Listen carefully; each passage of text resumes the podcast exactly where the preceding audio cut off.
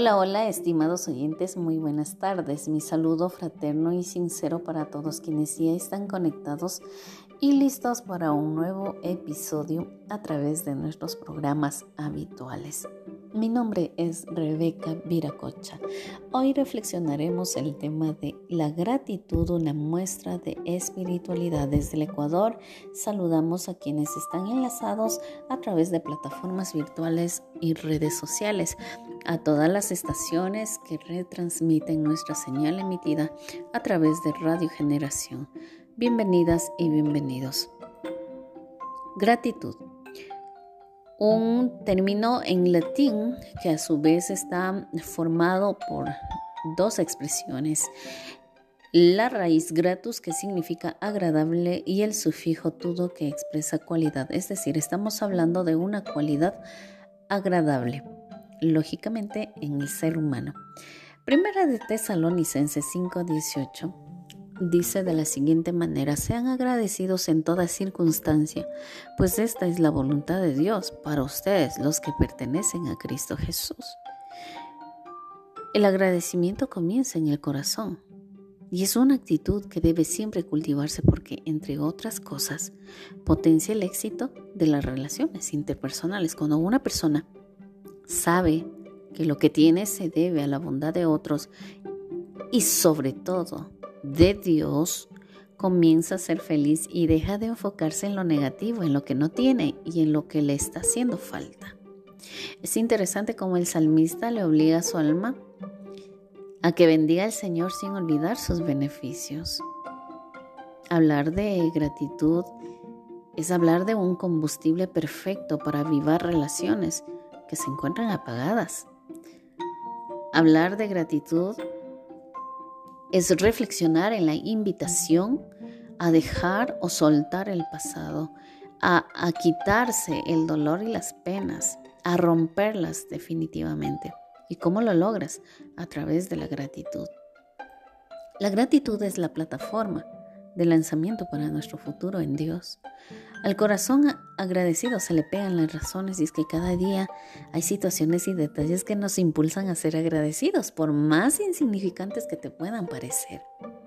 Si lo practicas a diario, ellas te mostrarán el camino de la inspiración, te llevará cada vez a las expresiones máximas de asombro ante pequeñas circunstancias que te rodeen. Aprenderás que es mejor vivir agradecido, porque eso es saludable antes de vivir en, un mundo lleno de amargura y mucha confusión.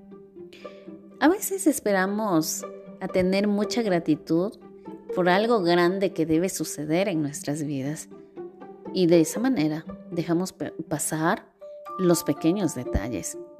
Hay un principio moral y espiritual a lo que le llamaré la gran deuda moral que los seres humanos tenemos hacia nosotros mismos.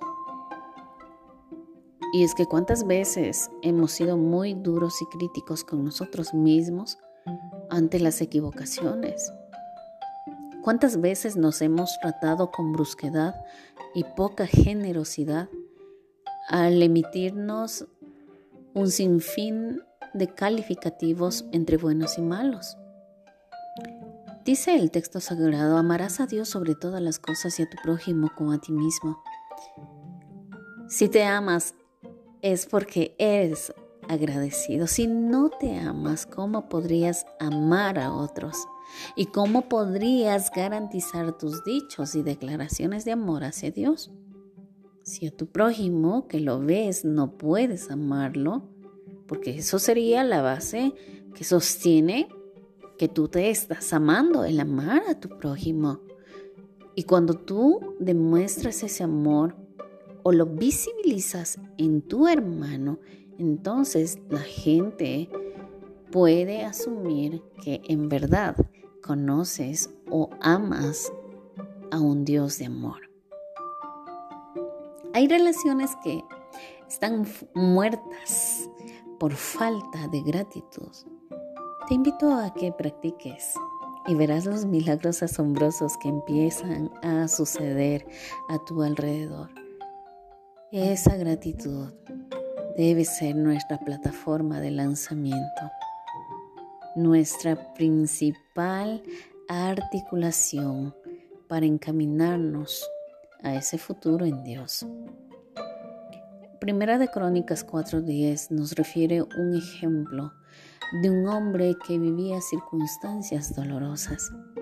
Y su expresión a través de esta oración nos hace entender que aún en medio de esas dificultades hay un Dios que puede entender y puede sacarte de toda esa situación negativa. Y dice de la siguiente manera, ay si tú me bendijeras y extendieras mi territorio, te ruego que estés conmigo en todo lo que haga y líbrame de toda dificultad que me cause dolor. Y Dios le concedió lo que le pidió. Como verás, Dios está en control de todo. Y toda circunstancia, por más mala que sea, Él está procesando tu vida a fin de que practiques el ser agradecido o el valor de la gratitud. Te invito a que en este resto de día o la semana que empezará, que juntos cultivemos el agradecimiento. De mi parte, te envío un abrazo fraterno. Hasta pronto.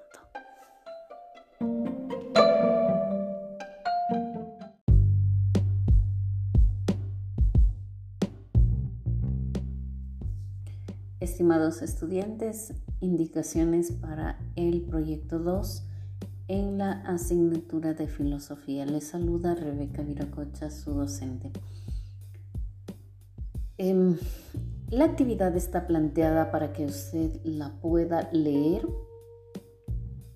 y de la lectura se producen dos actividades. ¿En qué consiste la actividad número uno?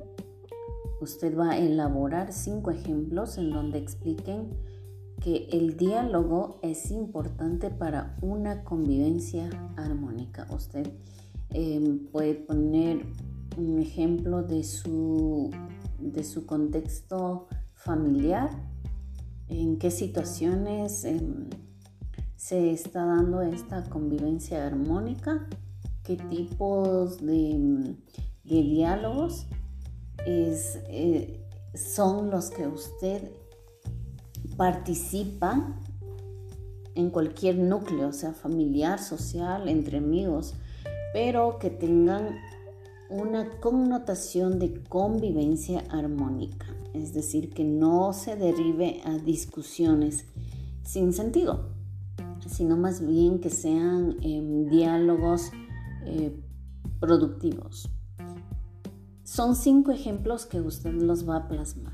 Con cada uno de los ejemplos usted va a tener que argumentar en mínimo de 5 líneas o máximo 10 líneas por cada ejemplo. Entonces en sus hojas de, carpeta o cuaderno como usted esté llevando, pero lo más factible para que usted pueda trasladarlo o su representante pueda llevar son hojas de carpeta. Entonces ahí por cada ejemplo usted va a argumentar, va a poner las razones o explicar la razón por la que usted está planteando ese ejemplo. Esa sería una actividad. Cinco ejemplos desarrolla de diálogos en una o que vayan encaminados a una convivencia armónica con su respectiva argumentación. La actividad número dos consiste también en responder una serie de preguntas. Están planteadas, usted tiene que eh, responder de acuerdo a la temática que se está em, eh, presentando. Una de ellas dice cuál es la importancia del lenguaje dentro del campo de reflexión de la filosofía. Y bueno, usted la tarea ya la tendría lista, solamente tiene que saber leer. Por favor, estas actividades bien realizadas sin faltas de ortografía, con buena letra, está de más decir eh, cada una de esas recomendaciones que ya lo debes saber. Se anexa un sabías que Un dato curioso, ¿no? Las tareas o trabajos permiten generar en los estudiantes hábitos y una positiva actitud hacia el estudio. Esto quiere decir que sirven para desarrollar habilidades y destrezas, la imaginación y la creatividad. Además, promueven el desarrollo de hábitos de estudio, la organización del tiempo y actitudes como la disciplina y el compromiso. Es un dato curioso que lo estoy participando para, para que usted pueda realizar sus tareas a tiempo. También le recomiendo que no se olvide guardar su trabajo acerca de las fechas que va a estar ahí dentro del proyecto en la segunda semana. Usted tiene que acercarse las asignaturas que, que ya vaya desarrollando en la primera y segunda semana o que estén dispuestas ahí. Si usted considera que esas Em, alguna de ellas tiene dificultad o la mía misma, ¿no? Voy a referirme a filosofía, no entiende, no comprende y necesita una ampliación del tema. Por favor, eh, ubique mi número y se contacta para tener una, una sesión virtual y, trabajar en todas las inquietudes que ustedes puedan tener. Los puedo atender en horario de la mañana, que es la jornada matutina, para poder avanzar en el conocimiento de la filosofía planteada para este proyecto en el tema de la política a través de logos. Un dato curioso que usted debe investigar. Recuerde que es un estudiante de nivel bachillerato y usted está preparándose para em, estudios más em, de, em, estudios quizás eh, universitarios, perdón, y tiene que estar ya preparándose para una serie de de tareas que, se realizan en este nivel académico. De mi parte les agradezco cualquier inquietud, estoy dispuesta a indicarles.